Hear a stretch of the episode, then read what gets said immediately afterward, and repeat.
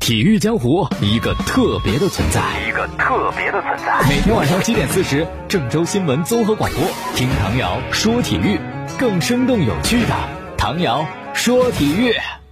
各位听众朋友，大家好！还有蜻蜓的网友朋友，大家好，欢迎收听唐瑶说体育。还是要说这个中超的比赛，我们按照昨天比赛的时间顺序来讲。首先是傍晚六点钟，鲁能泰山对阵江苏苏宁，首轮两支球队都赢了。我们昨天还说这算是强队之间的交锋和对话，比分到底怎么样？比赛精彩不精彩呢？比赛精彩不精彩？各人有各人的看法吧，但是比分呢实在是不怎么地啊，因为零比零，双方踢平，一球不进。所以说呢，这场比赛最大看点不是两队的进攻，也不是两队的防守，而是一张红牌。第七十分钟，鲁能队替补出场的进行中超首秀的他们的外援卡达尔，在出场仅三分钟一百八十秒的情况下，因为拼抢时踩到了吴曦的脚踝，被主裁判直接红牌罚下。我看到今天网上有文章的标题是“中超头号倒霉蛋”，报道等了四个月，首秀只有三分钟，还没有热身的时间长。具体过程是这样的：第六十六分钟，李霄鹏派遣卡达尔上场；第六十九分钟，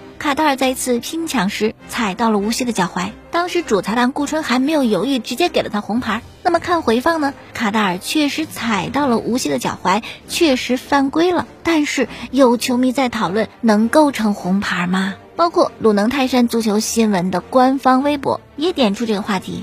微博上问道：“大家如何看顾春寒给卡塔尔这下犯规的直红？是严厉了还是正常判罚？”同时艾特了中国足球报道。而且呢，这个红牌的判罚呀，鲁能替补席上的队员宋龙还吃到了一张黄牌，真是城门失火，殃及池鱼。但是池鱼是无辜的，而宋龙是有原因的，因为他抗议裁判的判罚。那这个呢是确定违反了足协纪律宣讲当中指责裁判这一条。好，继续说回到卡塔尔中超首秀，无疑是非常黑暗的。他来鲁能的经历啊，先是网络签约，二月底签的，但因为疫情的原因呢，一直没有办法归队。直到七月初，历经波折，终于跟新东家山东鲁能会合了。然后一个月的磨合以后，昨天晚上迎来中超首秀，但却未曾想过是如此离场啊。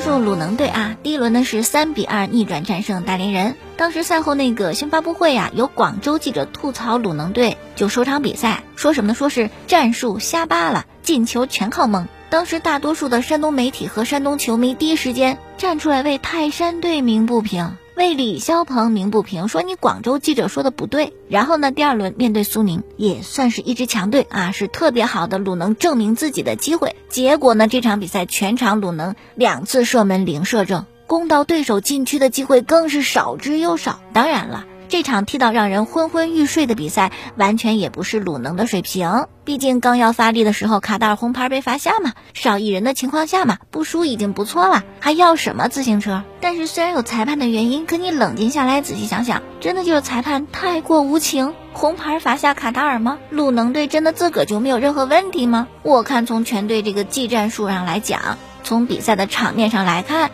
鲁能队还有很大的进步空间。这场比赛啊，两个边路鲁能实在踢得不好，这不像只鸟没飞起来，没有办法给费莱尼更多的支援，所以整个上半场呢，鲁能队没有像样的进攻。于是下半场换人嘛，刘彬彬、段流鱼替不上场，不过呢，段流鱼却踢了后腰，然后呢，就发现这个调整不顺利，于是呢，李霄鹏啊，鲁能队的主教练又用高中锋佩莱换下了金敬道，让佩莱顶在前面，费莱尼回撤踢后腰。可是没过多久。李霄鹏觉得不对劲儿啊，又换人了，换下了能够输送炮弹的蒿俊闵，登场的就是三分钟染红下场的卡塔尔，而且卡塔尔上场踢的位置还不是他主打的后腰的位置。那么这一系列的换人是吧？换上去不让他打他熟悉的位置，到底李霄鹏打的什么牌？他是想打高空球？佩莱、费莱尼身高超过一米九，卡达尔戴林身高超过幺八五，哎，我就空袭你苏宁了。结果啊，还没有等待球队开启空袭模式，卡达尔下去了。但其实吧，那么多高个少一个也没有太大问题。怎么着鲁能就打不出来呢？因为刚才咱们讲了，换人的时候呢，他做了一些位置上的调整，能够边路传球边路突破的没几个人了，就剩刘彬彬、张弛。而剩下的那些比赛时间里边，除了刘彬彬吧，有一次传中其他都是中后场的倒脚，很难向前突进。所以这个时候呢，很多泰山队球迷在想念一个人，就是坐在看台上看队友踢球的罗杰·格德斯。哎呦，上赛季正是因为有格德斯的存在，鲁能队打法非常犀利，再加上蒿俊闵的经典助攻，那，鲁能的锋线给大家留下很深刻的印象。甚至有了格德斯的存在，莫伊塞斯都变得会传球了，佩莱争下的第二点也有意义了。但如今格德斯只能做壁上观。李霄鹏已经说了。第一阶段比赛，格德斯不会报名。我今天还问了山东一位记者朋友，说应该等到九月一号以后，格德斯才会上。哎呀，那这鲁能队战术单调这个问题，恐怕只能等到格德斯上场以后才能解决了。或者现在内部挖潜一下，通过整体配合来弥补少一个单兵作战能力极强的格德斯的损失。毕竟联赛刚开始，状态可以慢慢找嘛。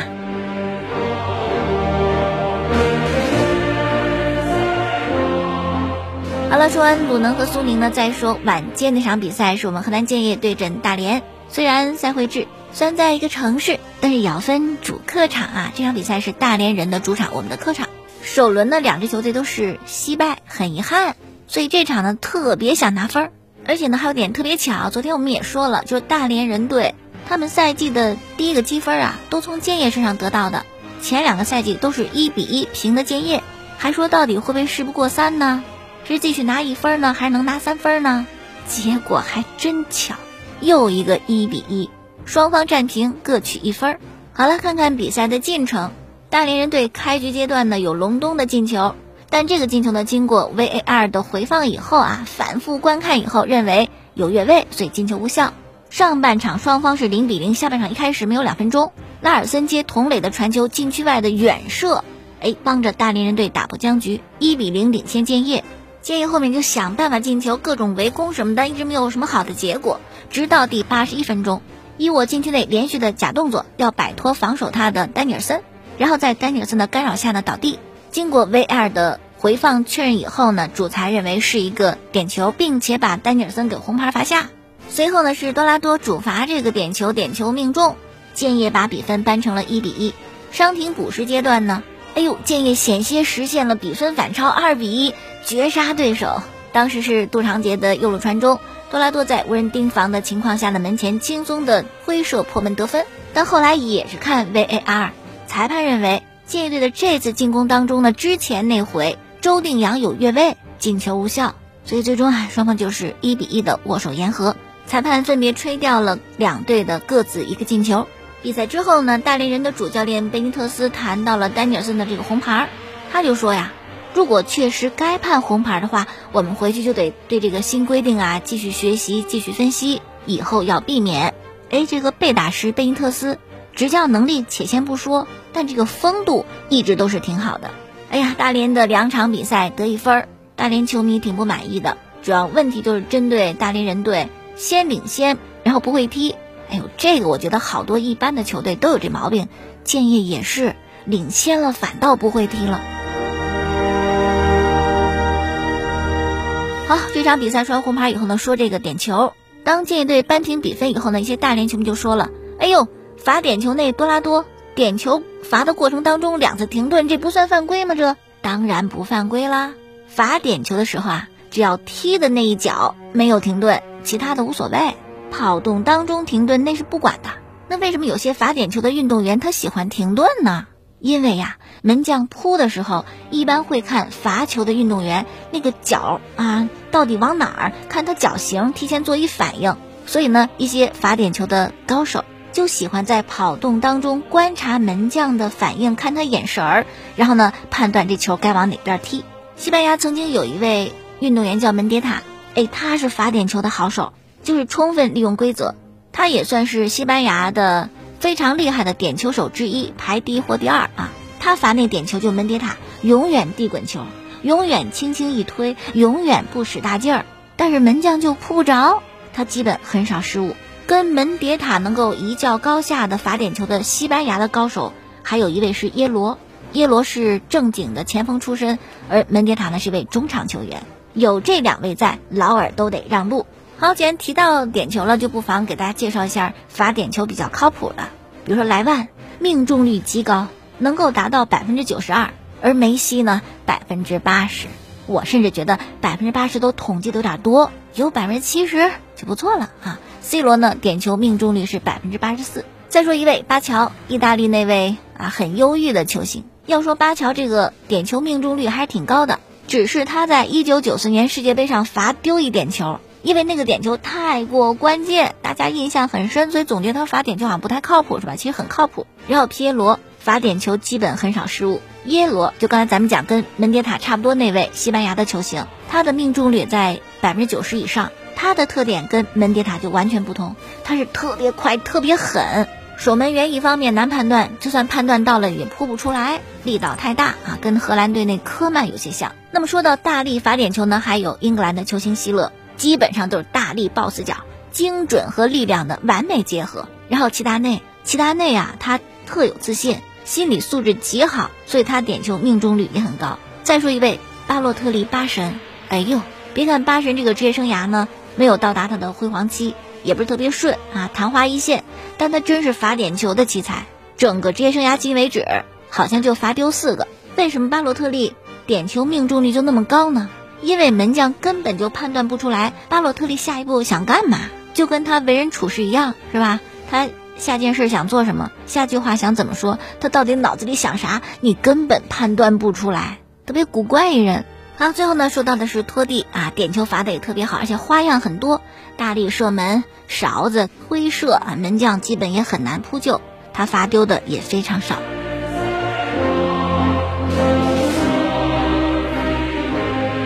好，穿插一点球话题之后呢，继续看这场比赛的相关信息。黄牌呢是三位运动员，大连的孙国文、赵旭日，建业的多拉多；红牌是大连的丹尼尔森。建业首发呢是吴衍、冯博轩、陈浩、王上元、顾操、柯昭、钟进宝、马兴玉、周定洋、伊沃和多拉多。替补有宋博轩换的冯博轩，外力替换下的柯昭，杜长杰换下的钟进宝。这个是半场之后就换人。张文涛替的马兴玉，张文涛的上场呢纯属拖延时间，大家可以就是分析分析是吧？我们这首发和换人都怎么样？比赛之前呢，建业全队拿着巴索戈的球衣合影，哎呦，这一幕见过太多回了。杨阔、卡兰加、多拉多，这次是巴索戈。要说这个兄弟情这块，河南建业真是拿捏的死死的。兄弟，等你回来。好了，唐瑶说体育呢，欢迎大家继续来关注。说到点球呢，不能不提穆里尼奥穆帅。因为穆帅最近几天呢，就公然讽刺曼联得点球太多了，布费踢点球踢得脚软，这话呢引起关注。于是呢，英国媒体就统计曼联跟穆帅得点球的数据，发现呢，穆帅还真有点惨。这是美邮报统计的，本赛季英超获得点球榜，曼联十四粒点球排第一，曼城十一粒点球排第二，沃特福德八粒排第三。热刺啊，穆帅执教的球队本赛季一共四粒点球，这确实被曼联甩开好几倍，难怪穆帅心里不服气哈。而且呢，还有一组数据也很有意思，就穆帅之前呢也曾经完整的执教了曼联两个赛季，一六一七赛季穆帅执教的曼联只有四个点球，还罚丢一个；一七一八赛季更惨，一共只三个点球，还罚丢两个。等于说，穆帅执教曼联啊，整整两个赛季，一共才七个点球，而索帅呢，单赛季就十四个，你穆帅羡慕都羡慕不来。但是我就觉得吧，这事儿得两说。穆帅那感觉，那意思就是，你故意不给我判点球，你就给曼联点球。但我觉得也不定完全这样啊，可能和球队打法有关系，跟你这个教练的战术思想有关系。因为什么？因为如果热刺。你有球员到了禁区还被侵犯，该给点球不给你抱怨；但如果热刺你压根就没到对方禁区，也没人在本方禁区对你犯规，那你说怎么给你点球？所以呢，两种可能：一种是热刺挣到点球，裁判没给；一种是热刺你根本没挣到点球，那就别抱怨给你点球少了。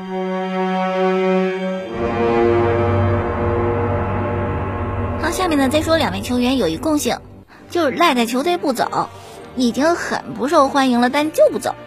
一位厄齐尔，哎呦，他真成为阿森纳的最大难题。阿森纳想在今年夏天把他给清洗了，但估计这个愿望无法实现。厄齐尔跟阿森纳的合同是二零二一年的夏天到期，周薪三十五万英镑，阿森纳队内第一高薪。又不上场，也不为球队做贡献，还得这么高薪养着你，多大一负担呢？多大一包袱啊！特别想扔了。可是，厄齐尔不想走。昨天他的经纪人再次重申：“我认为厄齐尔不会在二零二一年夏天之前离队的，他的合同没有变化的，他将留在阿森纳。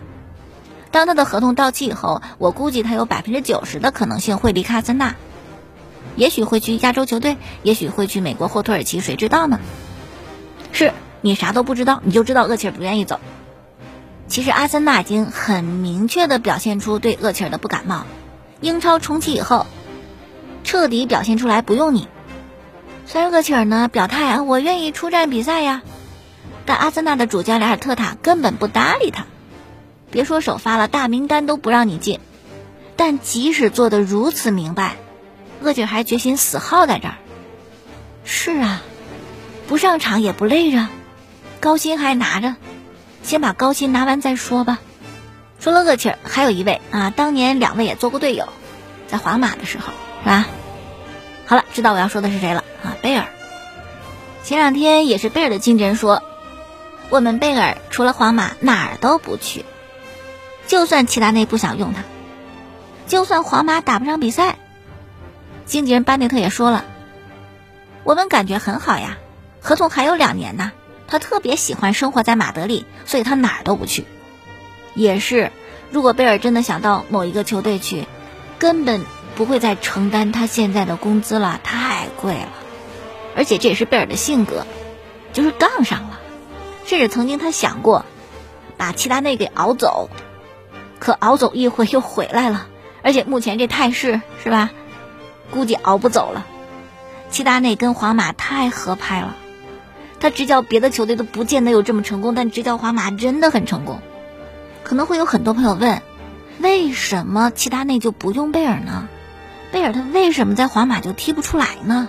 今天时间关系，先不说了，是吧？明天接着听吧。好了，今天到这儿，感谢大家。过去的节目录音回放呢，可以在蜻蜓 FM 上收听，搜索“唐瑶说球”，也可以关注我的微信公众号，搜索“唐瑶说体育”。节目在每天晚间七点半，还有第二天凌晨的一点四十播出，欢迎关注。明天我们再见。